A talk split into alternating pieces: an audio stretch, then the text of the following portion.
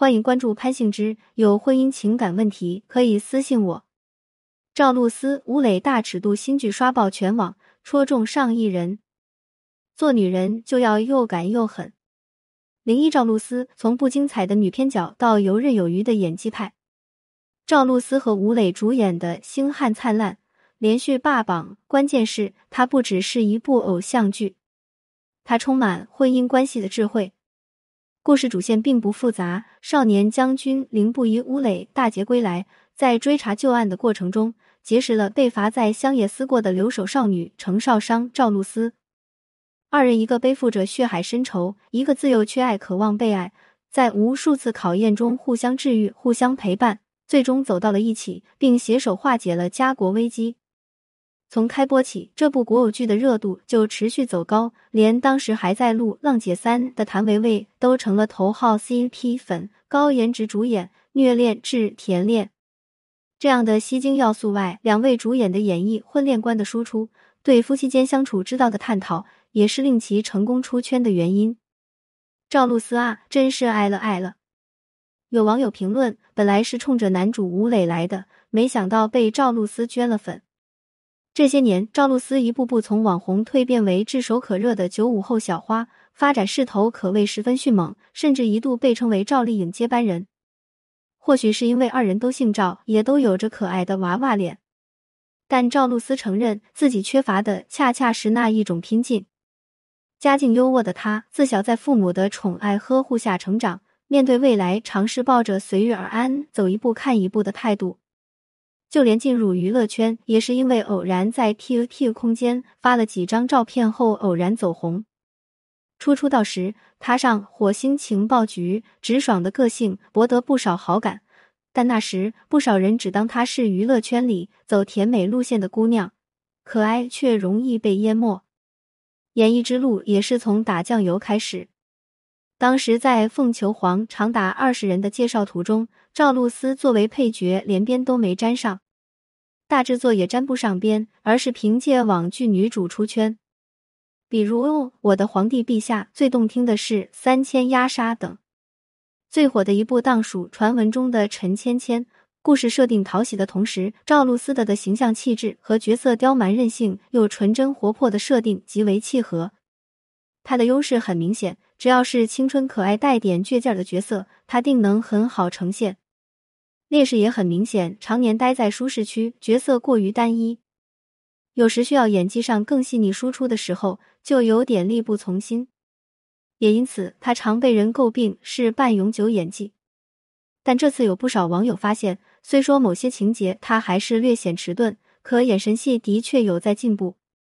像是在不懂何为情爱时，望向凌不疑的迷茫疑惑，眼神透露出的更多是懵懂；到爱上对方后，心意已了然，整个眼神变得放松又柔和，爱意也呼之欲出。抛开转型这件事，单从程少商角色的演绎上，赵露思是进步且合格的。零二程少商和凌不疑这惊天动地、注定在一起的爱情。程少商想要爱，想要合作型、安全型的伴侣来弥补童年的缺失。小奶狗楼瑶能给一些承担，虽最终两人无法在一起，但两个人都在成长。最终，他被风浪少年凌不疑折服。凌不疑直接大男子主义，掌控欲极强，被个性鲜明的少商吸引。最开始，少商是怀疑的，他不要被控制的爱，不要做被摆布的木偶。他喜欢攻击性不强的楼瑶，他感觉到舒服，但最终两个人不得不屈从于命运的选择，或者说楼瑶不适合少商，他们像玩伴，像兄妹，但是不惊天不动地。而少商的性格决定了他的人生必然是一番惊天动地。是的，你的原生家庭决定了你选择伴侣的模式，无法逃脱。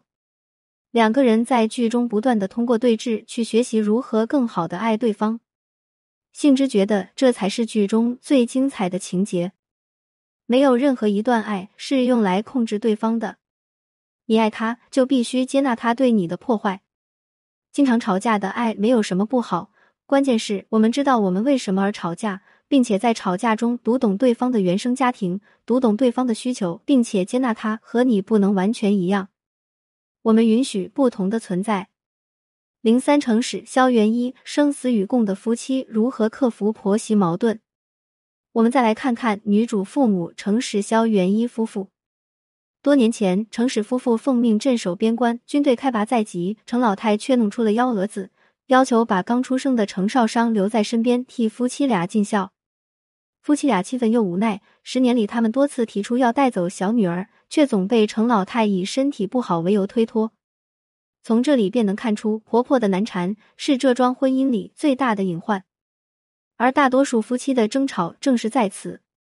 对于女人来讲，婆婆没有界限感已经够头疼，若再碰上个和稀泥的丈夫，无疑就是雪上加霜。可在剧中，诚实的做法却能得到网友的一致认可。首先，他是真心实意爱萧元一。身为威风凛凛的武将，却不见丝毫大男子主义。返乡时做的第一件事，就是偷偷跑到萧元一最爱吃的那家点心铺子，买上一大包蜜饵给媳妇吃。有时爱并不存在于甜言蜜语下，而是藏在一件件生活细节里。度，姐妹们记得关注性之情感。旁人调侃他是妻管严，家里的那位规矩太多，他会当场反驳。娶了萧元一后，自己过得有多好？这份发自内心的认可和尊重，已经足够令人动容。最重要的是，诚实面对母亲和妻子是难得的拎得清。程老太热衷挑拨离间，他认为萧元一家中败落就算了，还是个二婚，完全配不上诚实。同时，有了萧元一之后，儿子同自己不再像从前那样亲密了。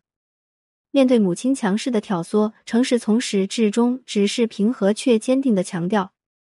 除了他，我谁都不想娶。在尽量保持耐心的同时，程实会先一一列举妻子给予自己的种种支持，同时强调母亲和妻子对自己同样重要。安抚好母亲后，再委婉劝说他的依恋不应都寄托于儿子身上。因为方式方法得当，程老太竟慢慢听进去了这些规劝。而萧元一的做法同样值得借鉴。对于婆婆的偏见，她向来心知肚明。可她不会在言语和行动上对这个婆婆有任何忤逆，而是侧面敲打丈夫，让丈夫出面解决。因为她知道，丈夫对婆婆讲的一句话胜过自己的千言万语。与其让矛盾不断激化，不如以不变应万变。这样的默契配合，仅仅是他们婚姻中的一个缩影。